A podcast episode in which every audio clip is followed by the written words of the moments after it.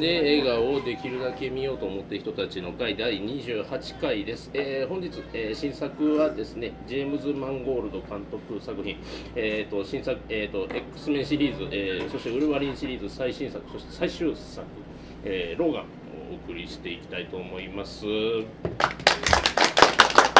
ことで、えーまずは今今月の映画とお酒のコーナーでございます。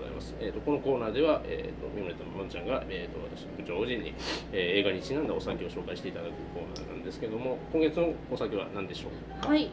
えっ、と、谷はこれどれどころないんですかっけ。ドイツのラインガーハウスレーズンはい。ロイで8.5%ラインヘッセンアウスレーズなんですけど、はい、えっ、このとおこれは酒のチョイスは、なぜかというと、やっぱり今回あのほら最後に打った注射とかのなんか元気になるみたいな。そう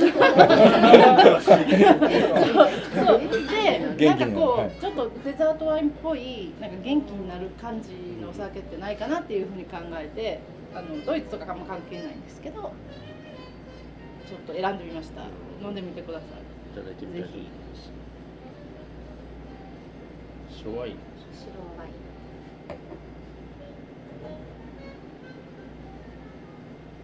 甘い。味が。結構度数は高めなんですかね、これ。いや、でも8.5まあまあそうでもねそうですね。8.5なんで、軽いうん、軽い方。方最初ねこうなんかこう甘い感じがねなんか最後みんな暮らしていくね。あの カナダのエデンに花が一輪咲いてたらいいなみたいな。ことを思うんですけれど。今日ちょっとあの映画見ながらね強いバーボンとか出てきたらどうしようとか思って俺これ太刀打ちできないぞと思いながら飲んでたんですけども。こういうねあの爽やかなお酒でございますというところでございます。ぜひ皆さんも、はい、中で飲みながら元気になって語っていただければと思います。はい、ということで、えーまあ、そんなローガンなんですけれどもお話としましては、まあえー、と X メンシリーズ最新作ということで、まあ、あるちょっと不老不死みたいなねあの能力を持った男ウルヴァリン、まあ、またの名をローガンっていうおっちゃんがおるわけなんですけれどもどうやらその不老不死の能力がちょっと衰えてきてしまったというところから話が始まりますと。で、まあ、そういう彼らのようなやつをミュータントというんですけれども、えーそのミュータントっていうのはどうやら絶滅の危機に瀕しているというのが今回の話ででそんな中で25年ぶりぐらいに出てきた、えー、とミュータントの少女ローラというのが出てきまして、えーその子をめぐった戦いというのが始まっていきますとそういう話ですね。はい、今回非常にまとめになんか前提条件が非常にややこしい話なんですけれども、えーそんなローが、えーご覧になってきた方どれくらいいらっしゃいましたでしょうか、おお集まりの全員ということで、えーではあのーまた2択で参ります。よかったよという方。まあうーんという方普通家野さんと家野さんねえっ、と X メンシリーズ初見だったよっていう方いらっしゃいますあお二人いらっしゃるいええ X メンですね設定設定だけは知ってるっていう感じですよね設定だけは知ってるうん、いやでも全然普通に何の問題もなく、うんおおそういうことか。まあざ昔はすごかったのか。そうですね。あのそんな感じですいません。まあざっくり言っておくとあのミュータントという突然変異的な人間がちょっといる世界ですとまあ超能力的な身体能力を持ってたりとか、まあ、火が出せる人とか逆に冷たい火が出せる人とか出てきててただちょっと普通の人間から迫害されてますよみたいな。あれ宇宙人とかじゃなくて地球人なんですよね。地球人です。ななんで出てくるんですか？なんかそれが私いつもえなんかごっちゃになって。ミュータントはなんで登場するんですか？突然変異。なんで突然いやもう公害とか。っていうかあの劇中でもこうもうそういうのが出てくるような時代じゃないよね的なこと言ってたじゃないですか、はい。あれはなんか裏設定みたいなのがあるんですか？あれはなんかそういう説明は今回されてたしてた。一応中で、うん。まあ、突然に抑える水道の水の中に何か混ぜたみたいな話をしてました出ないようにああなるほど。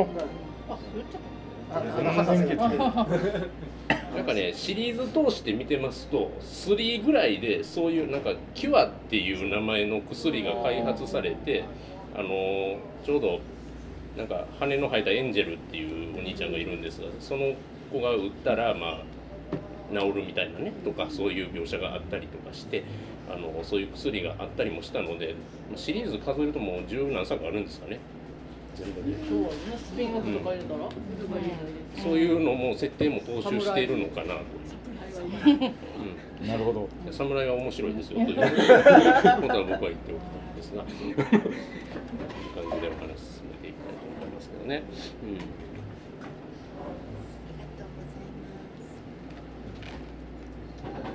りょうさん結構シリーズ見て固めて見すぎてどれがどれやらよくわからない状況になってただウルヴァリンは最近見たんでなんとか、まあ、侍とのギャップにちょっとびっくりして、あれは何やったんや侍は。一瞬だけ日本刀置いてましたよ。あれはまそう。ですね。小ネタですようん。ね、なんか長崎の原原爆に当たってんのにねなんかそうですそういう話ですよね侍そうそう。なんか防空壕にガーンってこう閉じ込めて助けてもらったみたいな、そうそうそう。そこしか覚えてない。あとなんかソ最初の最初あとソースが入れる手が見てないっていうかぜひ新幹線の飛び回って、まあ、それはあのウルヴァリン2の話なわけですね。多分侍以外は全部見てる。んでもどれがどれやら。あ僕はあの X メシリーズウルヴァリン侍しか見てないんですよ。えらいところ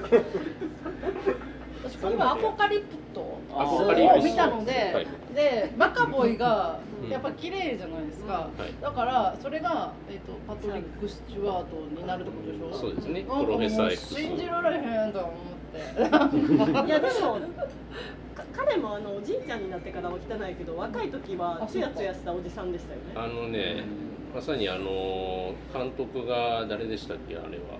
あの最初の三部作。あブライアン・シンガー。ブライアン・シンガー版の時はちょうどねあのコミックのイメージとちょうど合う感じのあの、まあ、ピカード館長引っ張ってますけどもあのパトリック・スチュワートちょうどプロフェッサー X っぽい感じだったんですけどね。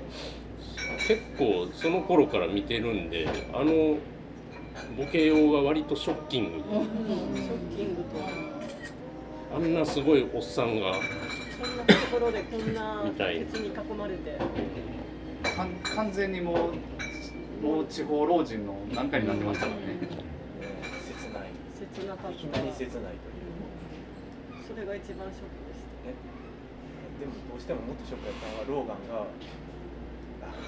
言っちゃいましょうそれは。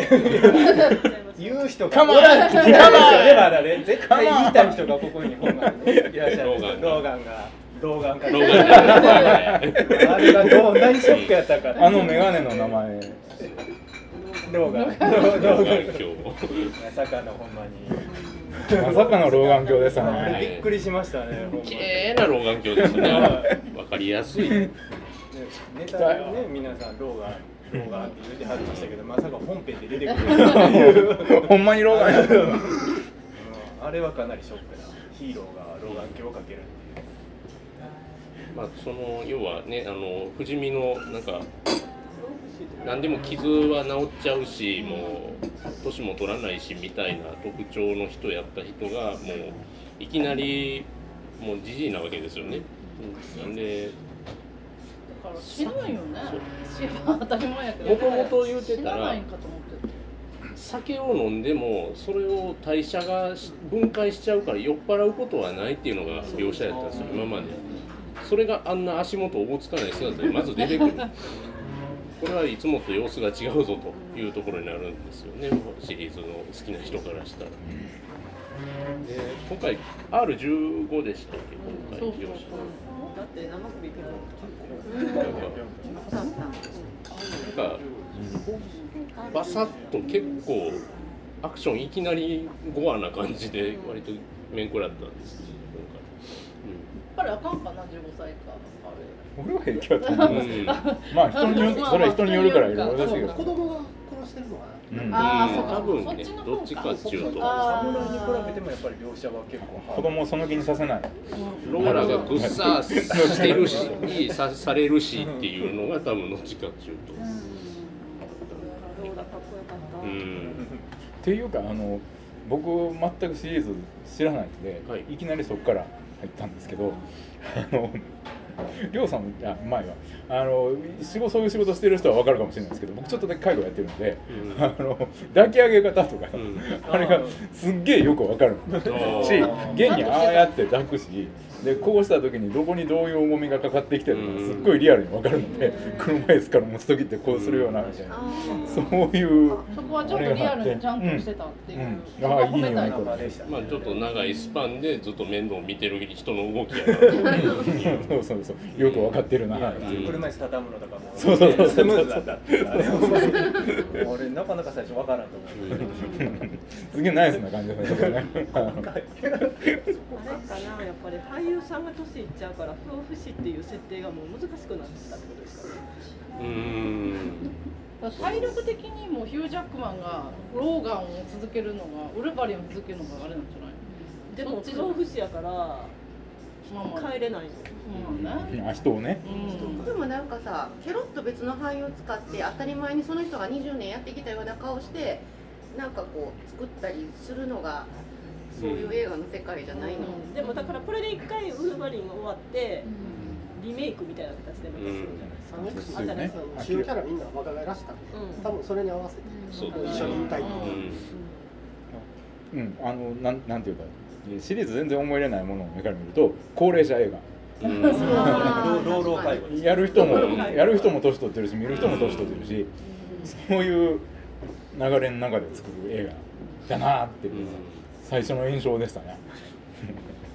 前知識がなかっても一応まあ全体の話の流れは分かるんですけど、ローガンがヨレヨレして、まあ、戦う時はそれなりに強いねんけどなんかとにかくもう動く時にこうしんどそうにヨレヨレ動いてるのが意味がなんか怪我してんのかなと最初は思ったんですよ。なんか前作の続きか、あるいはなんか病気を持ってるとかでそれが一体どういうことやったのかが分かるのは半分過ぎたぐらいまで分かんなくってなんでこの人はこんなにヨレヨレヨレヨレして ずーっと分かんなくってでヒーローものやと思ってるから、どこかでこうシャキーンってなると思う。んですよ。何かが起こってそのヨレヨレの原因が取り除かれてね、でシャキーンってなってバンバンって戦ってスカッとするんやろうと思ってたのに全然シャキーンが来なくって来たのは最後の最後の3分ぐらいでうん一周しただけ。そう。まあ女の子はシャキーンとしてたけど女の子のシャキーンももっと多くてもいいのにと思いながらうんこ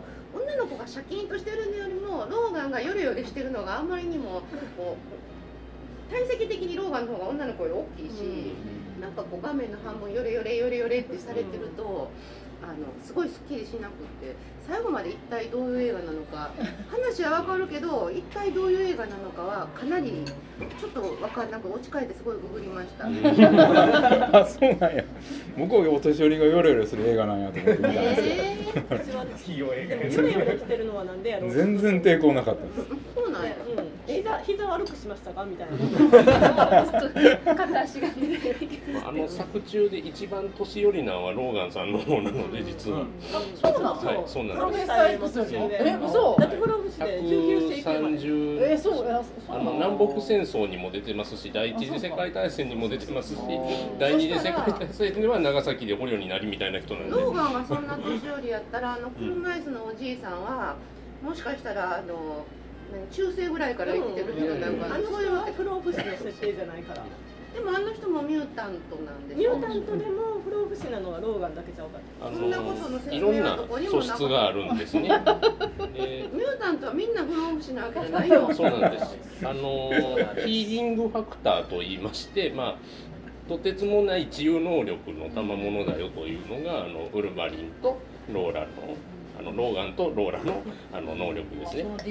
で、えー、とプロフェッサー X あのパトリック・スチュワートが持ってるのが、まあ、あのテレキネシスでいいんですかね。あのざっくりテレパス、まあ、あの人の思考が読み取れたり逆にこっちの自分の、ね、伝えれるとかいうのが能力としてすごいですよというのとかあと息がなんか冷たい息出せる人とかがよく出てくると いうやつなんですけども。あのさ一緒に介護してた人って有名な人全然なん。か覚えてなかった覚えてない。頭丸い人。白い人。あの人はね僕も初めて見たんですけどえっと名肌の弱い人。肌の弱い人。あれが肌の弱い人。光がダメなの。ちょっとアンパイア的な人ですあの探すと。うん。出てきてましたよね。あのなんどの作品か全然ごっちゃになって分かってないです。さっきパンフレット見てたら違う役者さんがやってたっていう。アポカリプスで一応出てきましたんで僕はちょうどアポカリプスだけ見てないので。見たああのキャラクターさん僕すごい好きやったんですけど、うん。今回の映画の中で。すんげえ好きやった。ええ役ですよ。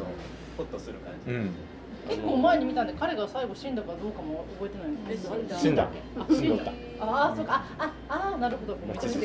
では分からない。ですね、うん。ローガンの特殊能力って2作目かなんかぐらいまではずっと爪が出せる人だと思います、こうこういう爪がそうですよね。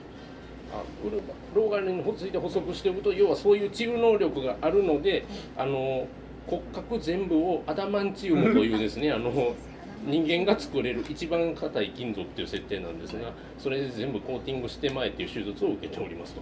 だからあんな爪が出るんだねという。え爪もともと出てそうですね弱い爪ですね。爪は骨の爪はもともと出る人でしたそれを金属に変わったんですよねって。ことはローラも不老不死アダマンチウムですアダマンチウムってでアダマンチウムが実は体に悪かったっていうのが今回の話えで後で注射で打ってたのが頭チームなんいやちゃうよあれはうあれはまた別？だなんこれは中治癒能力をなんか活性化させるっていうやつらしい。へもう一人のクローンのローガンの方はやっぱ CG で若くしてるんですかね？かなり多分でしょうね。え顔だけ変えてるとかじゃなくて誰か若い人にしてそれもありそう。う。ん。今何でもできる。どうやって撮ってるかっていうのは本当に分からなくなる。なんかねスタッフロールのキャストのとこにローガンズダブルって書いてあるとこが3人ぐらいいらっしゃったのでひょっとしたらやっぱり顔のすげ替えでやってるんじゃねえかなとも思ったりはするんじゃあですローガンの方も戦ってるシーンは違う人かもねああローガンが多分さすがに無理やってんじゃねえかなと思う逆にローローガンっていうか老人のローガンローガンですね特殊メイクかなんかでちょっと老けさせてるんですよね、うんあれね絶対普段よりも老けてるもんね老けてますもんね普段のヒュージャックマンでもね家に帰ってググるまであのローガンと戦うもう一人のローガン同じ人って全然分か。ってなくてそうなんや。あそうか。全然同じ役者とも思ってないしそのあのクローンやけど別にこの人のクローンしたんじゃなくてこの人の何かの何そのあ僕もそう思ってた。うん。全然そのまあいわゆる同一人物とは全然思ってなくて、うん。クローンはだってヒゲとか違うやん、ひげちゃんと子供たちが揃えてくれてたよ、でもなんかヒゲ違うし全然同じ人と思ってなくてググってえ？え？同じ顔やった？え？ほほひげだけ残す感じなんを忘れてました。僕あのシーンまで。ウルヴァリンで一つ言いたいのはあのあれですよね。映画になってから全く誰も忘れてるというか知らないと知らなかったんですけど正直僕が。あの元のウルヴァリンのコスチュームももうとてつもないダサさっていう、うん。いや黄色のね。あの黄色の今回初めて出たっていう。何回も言ってましたもんねき黄色全体にあってこう黒いスペルデルフィみたいな 黒いスペルデルフィこういうやつ。ありますね。それを着てた時もあんの？いやないですないそれは 映画一作目で今時こんなダサいの着ないよみたいな会話がちょっとあるんで。なるほど。今回もあったでしょ？あやってたの？これもこ要はのコミックに。コミックちゃんと見せますよ。あれはコミックは存在する世界でっていうこんなん着るか。設定勝手にさせて他の人たに知りたいけどうん。他の人は全滅したってことですか？それともカナダで生きているのかしら？多分。あの元のミュータント元の X メンのメンバーたち。いやでもなんかあったんでしょ？それこそハルベリーとかね。うん、いやなんかあったんじゃない？のだってそんでみんな死んじゃったんじゃん、うん。みたいな話やけどそれはまた別の機会に書くってこといやでもさああのネタとして残して子供たちと交信してて誰かなんか言ってましたよね。いたでしょ？だからカナダ側にはミュータントいるんだね、アメリカにはあれがハルベリーかなと思ってたけど。あなんかねパンフレットに載ってる話ではあるんですけどコミックではあのアメリカはミュータント迫害主義なんですね。うん。基本的にあの世界ただカナダは政府公認のあのえミュータントチームでアルファフライトっていうのがおるんでそいつらなんじゃねえのみたいなことは書いてました、うん、X メンが要は X メン生きてたらあんな隠遁生活起こってないと思うんですよね、あのプロフェッサー X も、ーメキシコに。メキシコやった。メキシコですね。なんでカナダに行かへんか？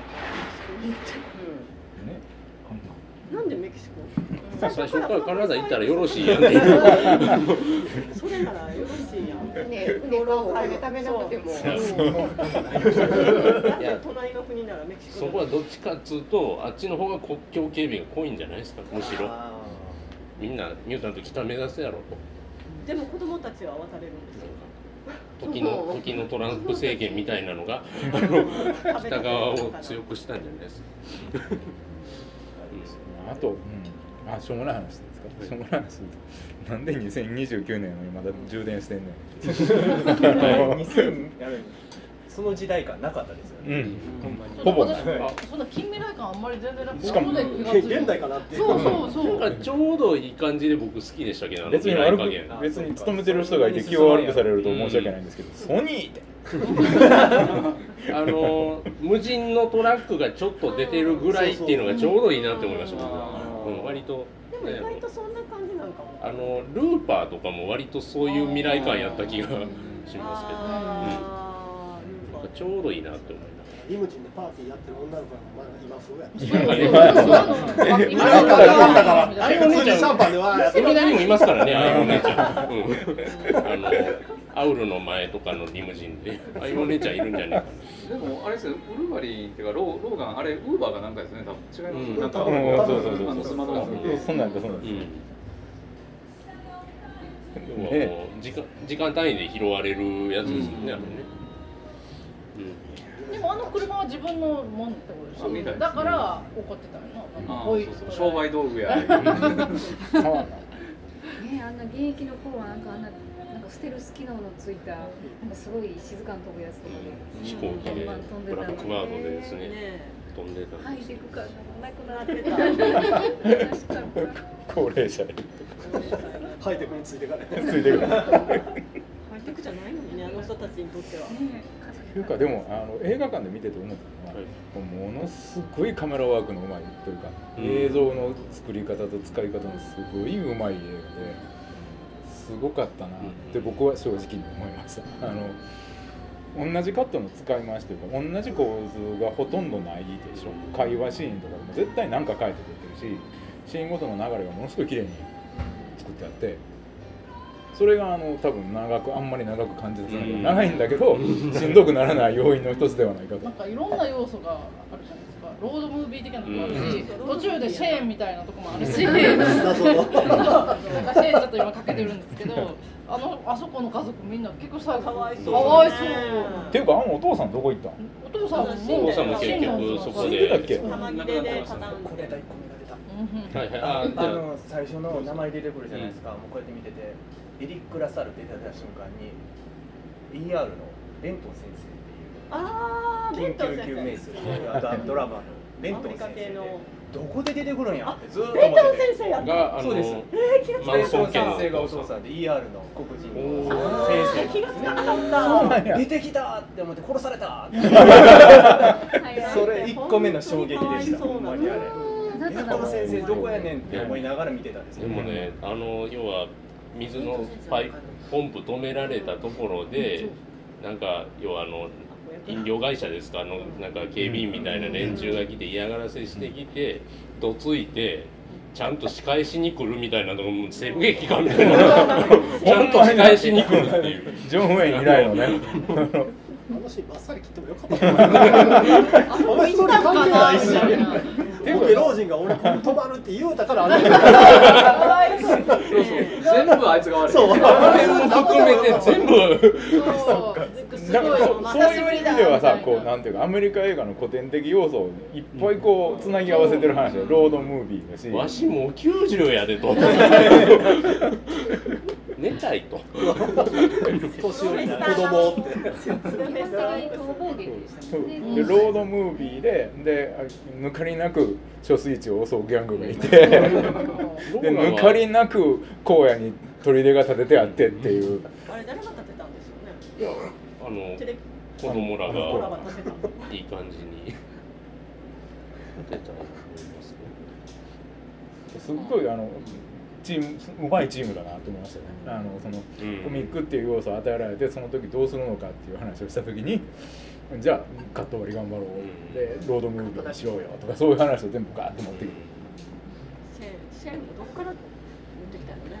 もうなんでつなげたんやろシェーン。でも本当シェーンああいうほら映画見てるとこって一瞬で後であれシェーンやったんちゃうんって思うけどもう結構長くあのシェーンを入れる絶対もう誰もがこれシェーンやろって分かる。しっかりシェー途中で大事な先生しっかり俺らに教え込んでラストでもう一回やってくれるんで親切。ちゃんと出てますからね。そうそう最後の字幕に。そう私ねマーベルの映画やからクレジット終わった後に絶対誰もが思ったずっと待ってて最後バーンってキャリーみたいに出てくるんかな爪だけシャキンとかね。あの土の下から。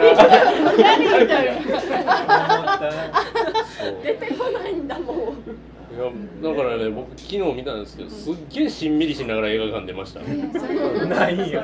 多分これわざとなんじゃないかなとこれはだからもうねあのウルヴァリンの最後の花道なんで、うんもうあれですよ。あの純子引退映画関東膝倉一家みたいなだからそのがっかりさせて多分制作サイドもつ続きあると思ったやろって思ってるはずなんですよねそれも裏の裏みたいな、でもあの子供たちの世界をやるんじゃないの、これから。おそらく子供。ニューミュータンツシリーズ的なことをあそうか。するのかな。と作れるんちゃう？だってあのリーダー的な子とか割とイケメンの少うん。もう年明らかにそのつもりです。そうまた学校作るんちゃう？うん。学校でまたスキンヘッドにならなあかん。よ先生がいないからねでももう。先そう生だからなると。カナダに。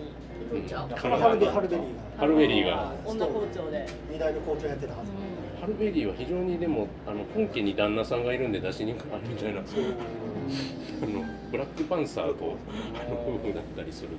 あなんかこうウィル・スミスの息子があのリーダーになってなんかこう新しい人生が始まったりとかそういうことはないんですかね。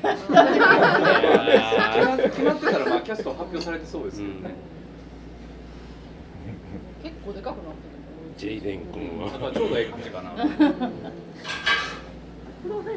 ッサー X の息子のレギオン。はいはいはい。テレビシリーズ。知らんかって今パンフレット見て初めて気がついた、レギオンっていうドラマがあるのは知ってたけど、プロフェッサー X の息子やったっていうのは今そのパンフレットで初めて知ります。あんまちょっと X 面感出してないんですけど。ねなん。か見てない。あこれ？レギュラーへえ一話見たんかな？なんかドラマ。ドラマドラマとかで今配信ちょっとされてんじゃないでもなくなってた。あ期間限定やったから。見ようと思ったら終わってた。これやるんだそのパンフの一番後ろ初めてそれ見たんですけどもろほんまシンドラのリストなんですねほんまやね。シンドラーの人だ。らしいっていうのは聞いてたんですよ。初めて見たんですけど。でもこの後手振り払いますからね。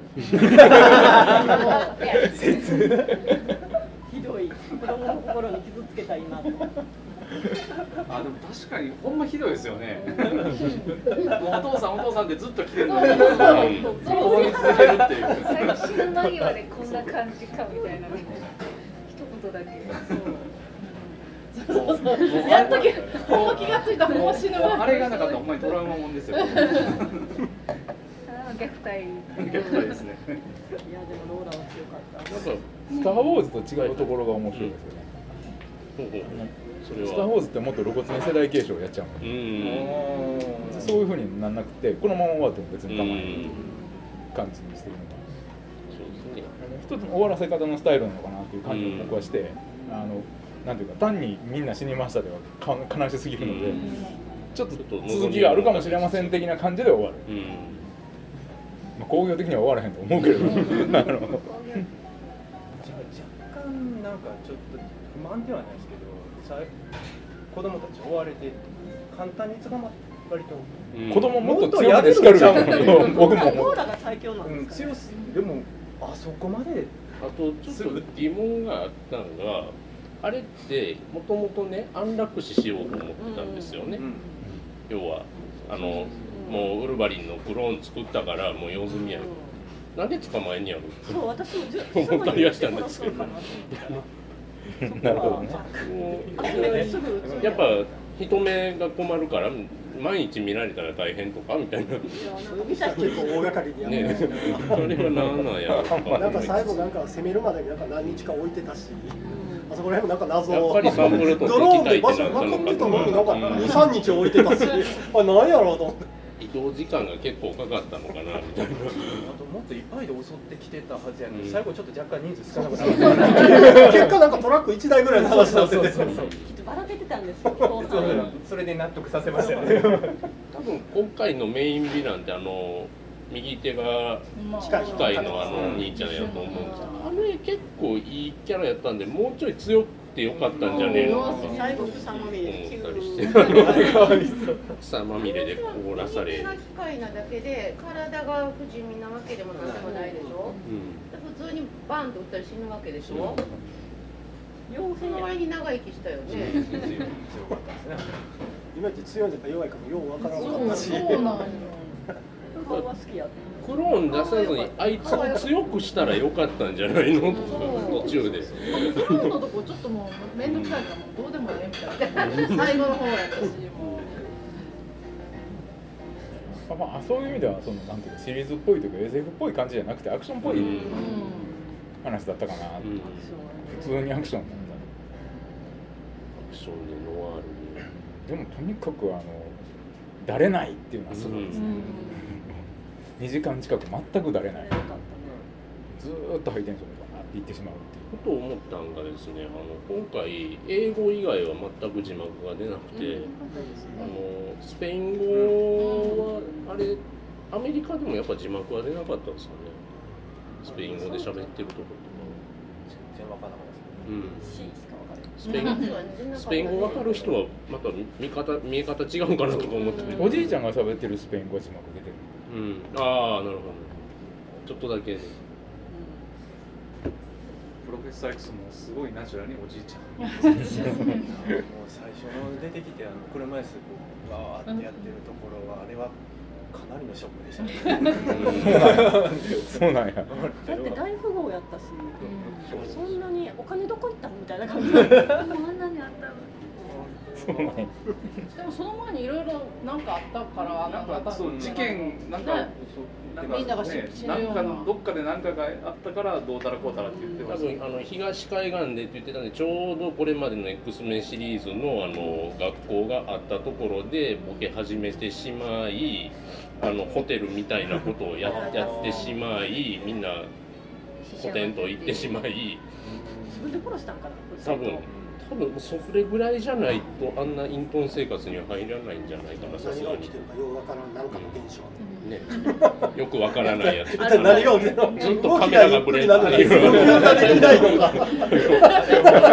みんな止まってるまだ止まってる。何が起きてんだろう。けど意識があるのにザクッとされるのがすごい辛いですよねスローモーションになっているのかなんかサタデーナイブナイトライブサタデーナイトライブとかで確実にモノマネしそうな みんな止まってなんかこうすげえコントにしやすそうな、うんあのタンク僕好きやったけどあタンクなんか、うんああそこはなんかいい感じええ感じでしたよ、うん暑そうですようん暑いかだってメキシコやしなそうかあのおじさんのテレパスを遮れるのがどうかなんかなすよね。なんか聞い確かそういう設なるほど。定でそれでマグニートはああいうヘルメットをしてるんですけどマグニート他の作品どこ行った？うん。マグニートが相手だった。ただあんだけちっちゃい穴開いてたらまあ漏れますよね。あそうなんか古そうやったしそれなは漏れるわな。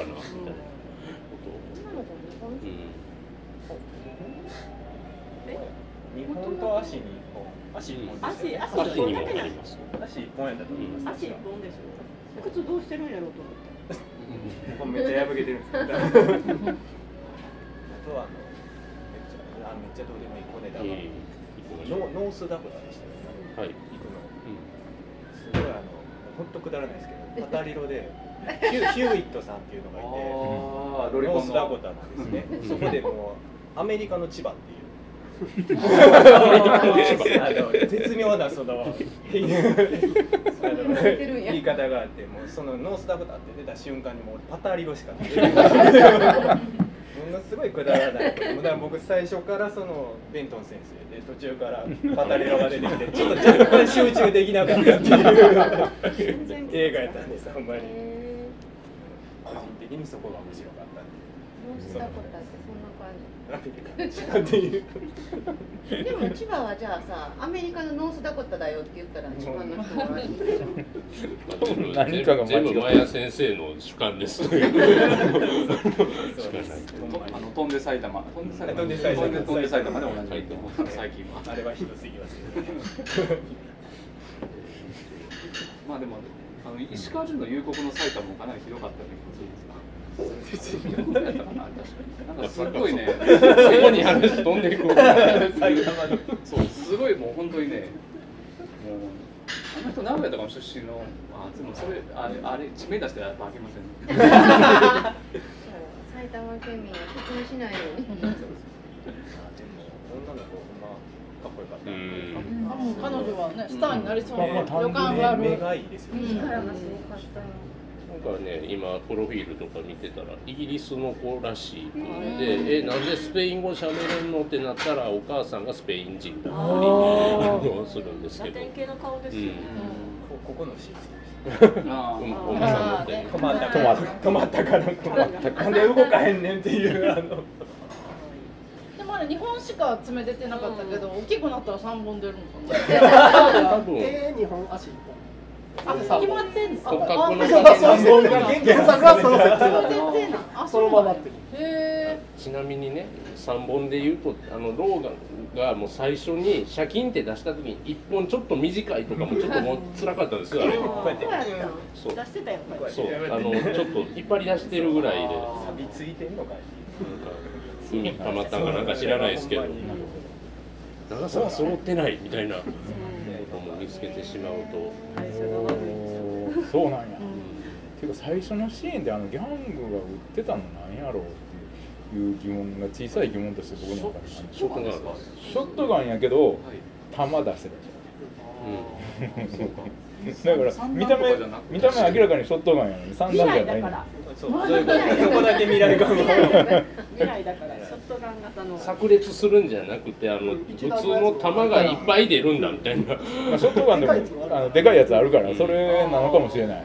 未来って考えるとこれがあるのもコンビニ的なのがすごい普通なのがやっぱり違和感ですよねまあ、今から78年ぐらいですよあれ設定2030何年とかでしょ？29年29年。か、うん10人あ余計にえっと1回回る、うん、そんなもオんでしょ？リンピック3回やそんなもんですよでもちゃんとあの葉巻も普通に置いてああるし、そうやん自動運転とかトラック止まりっていうのもすごいリアル、ほん。ま絶妙なところは途中で子供が運転してたのもあればよかった。ローラが。運転運転できた運転できるん。この人、うん。訓練受けてるからあの子割と平気で運転する平気に平気やったから。結構アメリカアメリカとかってなん。か運転させてません。映画見ててあれでしょ。麦ちゃん。が紹介してくれたなん。だっけ。ああなんだっけあれボルケーノじゃなくて。ボルケーノじゃない。アンデスピー。クアンデスピーク最後子供が。子供が運転する。子供運転するでちょっと上がるよね。あれあれなんでかな？なんか。可愛かったな。やっぱサスペンスが発生してるんですかね。何かあるかもしれないっていう。言うても20年弱ぐらいですか？ってないですか？最初の X メンでウルヴァリンやってあ近いんじゃないえっとね多分ここにちょっとシリーズが全部パンフレットには載ってるんで。2000年なんで17年目と。2000年かそろそろ卒業でもいいかなって感じしますよね。やっぱりね若かった人も。そういう意味では最後はあの十字架こうやってうんステロイド的はまあシリーズ見てる人はやっぱりああっていうのありましたよねあれは。X メンっていう言言葉も知らないからあれはあれは全く意味がよくわからない。やあれあれ30秒ぐらいかかりました分かる。あ見てクセや何が何やろうなっと思ってね罰当たりではないです。みたいな最初は一瞬わからなかったです なんかこう愛憎相反する何かそういう表現。が ヘイト的な。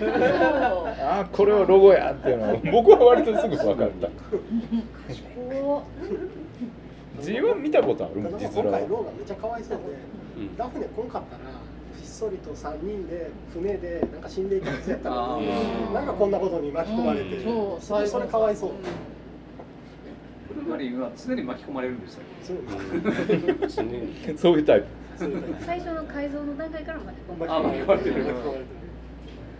改造以前までは兄弟仲良く揃ってあの戦争に出てたんで、侍もめっちゃ巻き込まれてますね、日本まで連れてこられて巻き込まれてます、でもこの人たちとかこのあのローガンとかは別にこうあれでしょほっといてくれたら別にいいだけで、そのこうこの間違った政府の計画をやめさせなくてはとか、世の中を良くしようとかそういうことは全然考えてない人なんいやいやいやめっちゃ頑張ってたんですよ。昔はね。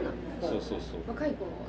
あのもっと権利向上ってやってたんです。よでもこの映画だけ見たらもう諦めてるほっといてくれたら世界はどうなろうが知ったこっちゃないっていうところでなんかそれもヒーローっぽくないしヨレヨレしてるし。ヨレヨレしてる。ねいろいろとこれだけ見たらわからない感じはよれよれないなんかいろいろあってんな、まあ、前作からっていうか。そう昔はていうか意識高かったよね、なんでシェーンやったの？そうそこは全然わかん。ないシェーンも知らないですよあんまりシェーン・カンバークのやつですよね。っていうそう。そうそう。そう今回のシェーン見たことねえなっていう。でなんかあの僕全然違う映画の話しますけど「あの交渉人」ってあのサミュエル・エル・ジャクソンとケビン・スペシーのやつありますけどあれの中で2人がシェーンのラストで揉めるっていう話があってシェーンが振り返らないのはなんでやねんみたいな話があって、うん。サミュエル・エル・ジャクソンは普通に要は別れをもう決意したから振り向かないんです。でケビン・スペシーが「いやあれ死んでんねん」と。あ「死んでるから振り返られへん」うん。そんなわけあるかいみたいなので揉めるシーンがあって。実際どっちの解釈が正しいのか知らないですけど。よう見たら馬から落ちてるって話。みたいなそういう話とかがあって。もう手がだらーんと下がっとるという話とかが。映画の中で出てくるんですけどヤマトの最高ロー。来た感情がパッと頭に浮かんで何もかも何もかも美しいっていうかそれを、うん、それもだしそのあそこでモチーフとしてシェーンっていうのはどういうあれなんやろパンフレの中だと許されざるものの話のエッセンスが強いんだ今回はみたいなことをインタビューで言ってたりはするんですけど。別の映画の。あのあのあのイーストウッドの。イード別にそういうシーンを絶対出すことはないけども根底にはそれはあるよみたいなことは言ってますねフュージョンあん。だけ時間取ってシェーン見せてるいまいちなんでって言われるっていう許されざるものを出したかったんだけれどもそれを出しすぎるとあんまりなって思ってんだか代わりに出してきたみたいなストー。ト監督に断られたかどっちかあーそれか。あわ罠やしな。これはホックスでみたいな。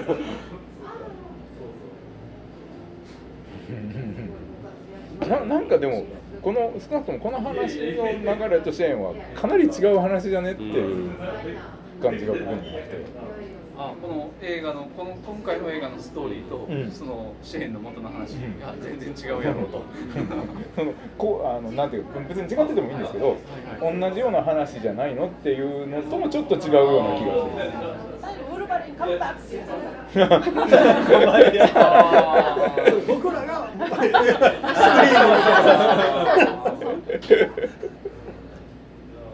絶対出てくると思ったのにあの椅子と下からピチッ。最後までからもう死んだんやと思ったもんね。ね死んだんや。うでもしれっとシャキンで出るとこから次の映画が始まる。次の映画。次そこから始まる。次の映画でつなげないとは言ってないっていう。あるいはスーパーマンみたいに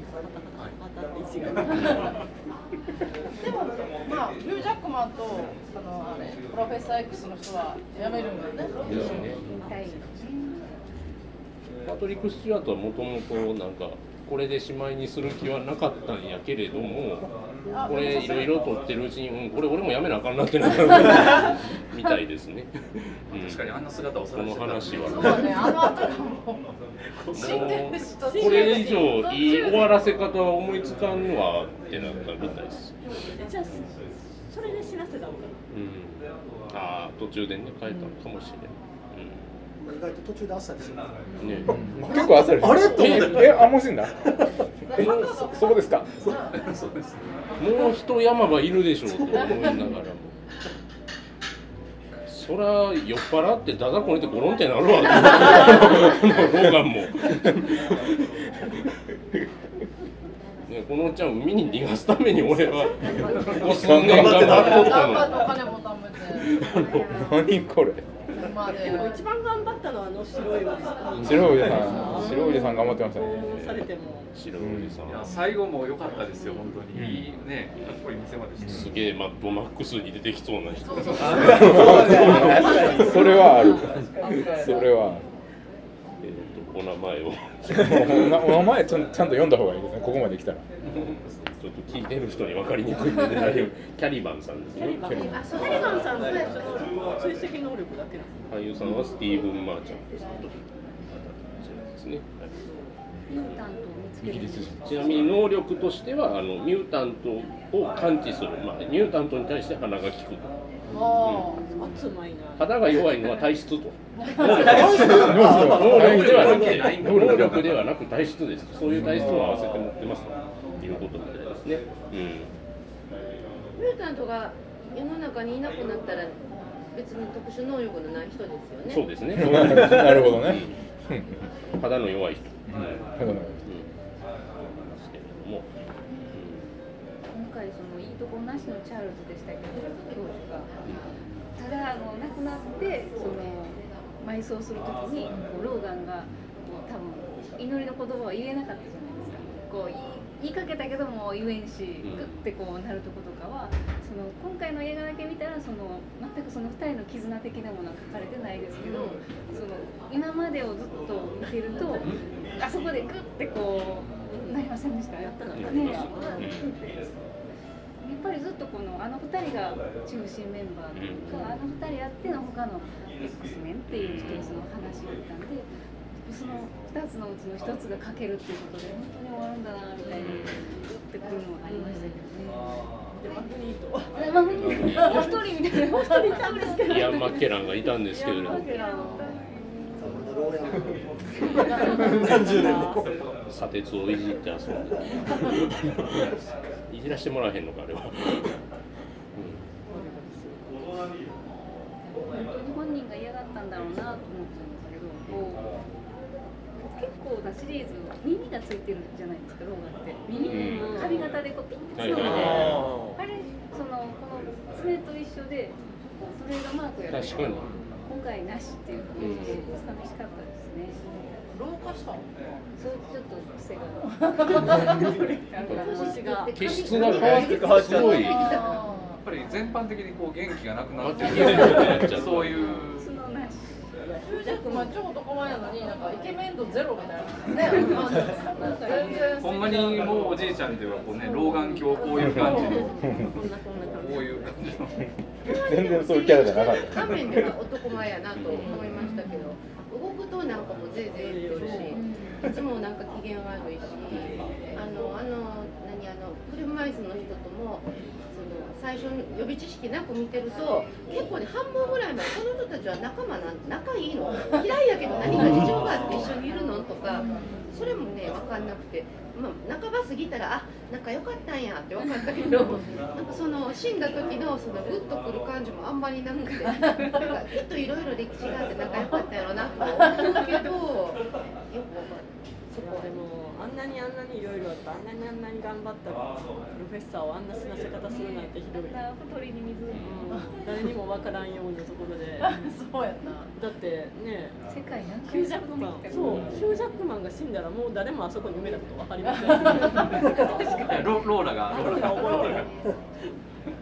あんなに世界を救った人こんな死なせ方してなんでこんなしよう世界を救救ってきがち、そうですねあのそれこそ自由の女神のとこで最初世界を救うわけですよ一作目で。それであの自由の女神で待つみたいなあの看護婦さんも素晴らしいですよね。全然関係ないあそうそうそう。一般な人あの役者さん動画撮りすぎや。ろですよね。あの看看護婦さん。うんお金は誰が工面したんやろうっていうのがずっと。看護婦さんの貯めた貯金じゃないですか。給料か。でもメキシコの価値観価値観で払われてる気がするんですけどねなんか時給とか。メキシコ水準で払わせて。け結構もらってたのかな。情報あれへん女優さん出てこないですね。出てこないですね。キャストが出てこないですよ。パ今パンフ見てるんですけど全くあの看護師さんの話はないっていう。出てきていいはずなのに。一つもない。序盤で死ぬから。うわひどい扱いや。頑張った他の子供たちも他の看護婦さんに助けられて逃げた。はずだよね助けた。一人だけが助けたわけじゃない。一斉にバーって逃げてる感じいっちゃん最後がローラやったんで一緒に行ったのかなと。しんがりやったんじゃないかっていうかあの逃げるとこでは子供ら結構強かった。もんうね、んあの戦闘力をなぜ森で発揮しただだからそこがあの計画中止のあれやったんじゃないですか。要はうん戦闘を戦おうとしないからうんやんぴやって。でもはーって言った。腕パリンとかやってる結構みんなガチやんって思ってそうただ施設の中の人は多分あんまりプロのこう兵隊みたいな人がいなかったような気がするで一応追っかけてるのは完全武装の多分なんか傭兵的な人なんであのこう傭最近あるという軍事会社みたいなそんな感じの人たち子供ミュータントも容赦ないのがやっぱあの R 指定取れてるんであの 割とびっくりしましたほら今までだとなんか懲らしめる程度に とどめてるじゃないですか。能力使って壁にバンってぶつけてみたりとか。子供ミュータントたちはクローンとは違ったら自然発生的ミュータントなんですか？いやいやいやあの子たちも完全に人工なんですよね。作られでてはなくて人工的に DNA を作して。そうかそうか。デザイナーベビー的なやつでであのじゃあそのミュータントのそれぞれの能力っていうのは分かってて作られてる能力、そしてお母さんたちはみんな行方不明全員メキシコ人のお母さんおそらくはあの設定やとそんな感じなのか最近のヒーローものって、まあ、ヒーローものって言ってもざっくハリウッド的にもこうヘビーですよね設定という最初の頃はまだそのミュータントっていうものが差別されるその社会的な背景もあってそうちょっと重たい社会科的なこう意味も持たせてるぐらいだったのがだんだんもうだんだんこう悲壮感が溢れてきて最近これもですけども救いがないというか。まあねシンドラーのリスト的な。うん。本当に。悲しい気持ちになって書いこのローガンのあの僕梅田ブルクで見たんですけど予告編見たら、えー変身超能力変身超能力変身超能力のこうなうんすごい攻めを食らってですねあの予告編に出てくる映画がことごとくその要あ素パワーレンジャーとかが多分今ブルーレイヤとかかっているんではないかと。今日はパワーレンジャーとエイリアンとコベナン見てほしい変身でも超能力ではないの。エイリアンだけっていう。すごい世界に行ってしまう。っていうのはトランスそうそうそうそう。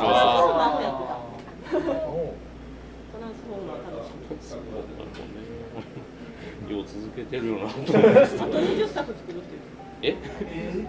二十作。桁が違ったんでびっくりしました。ワンダーウ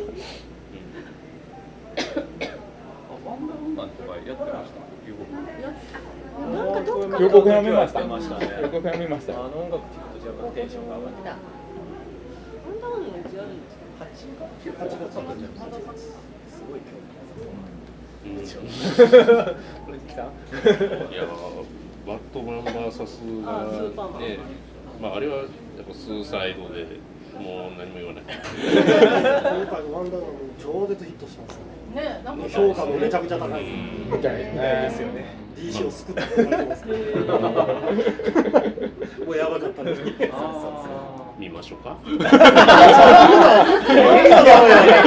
それかいに繋がるんやなっていいやまあ見ましょうかっていうかねこここのここの課題映画になるかなっていうそういう話。意外とアルコール強い。からね意外と強いそう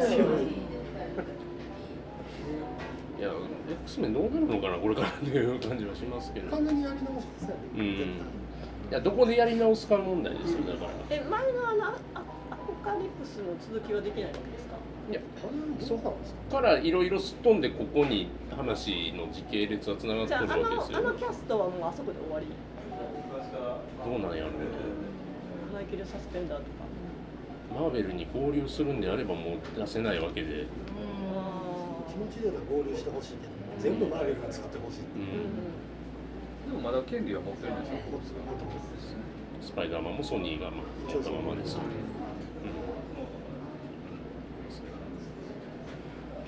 いやあれほんまにソニーでよかったんやあああの携帯。ろ。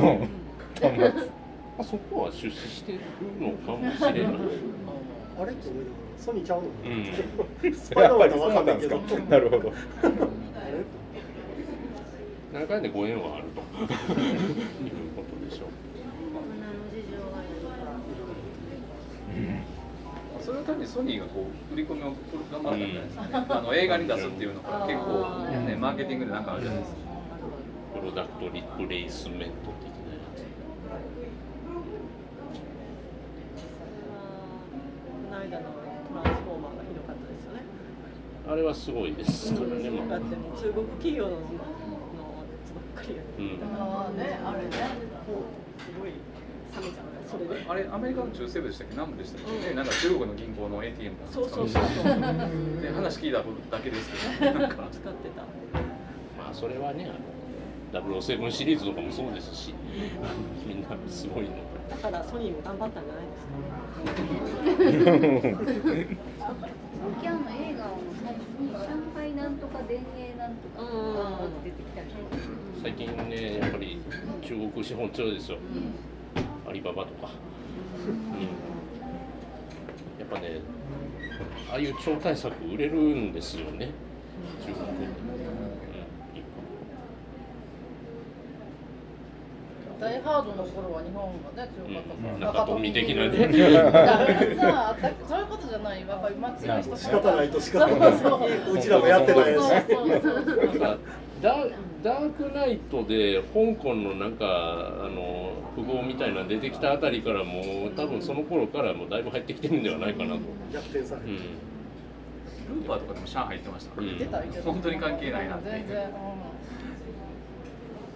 思ったらウルヴァリンは侍踊ってくれてめっちゃ優しい優しいそうだね。ですよね。ありがとうそういう目親切にするそうでしたっけオデッセイに至っては中国の衛星に助けてもらったそう。そうそうそう一切絡んでないですからね。絡めないでしょうし。多分実際。っていうね。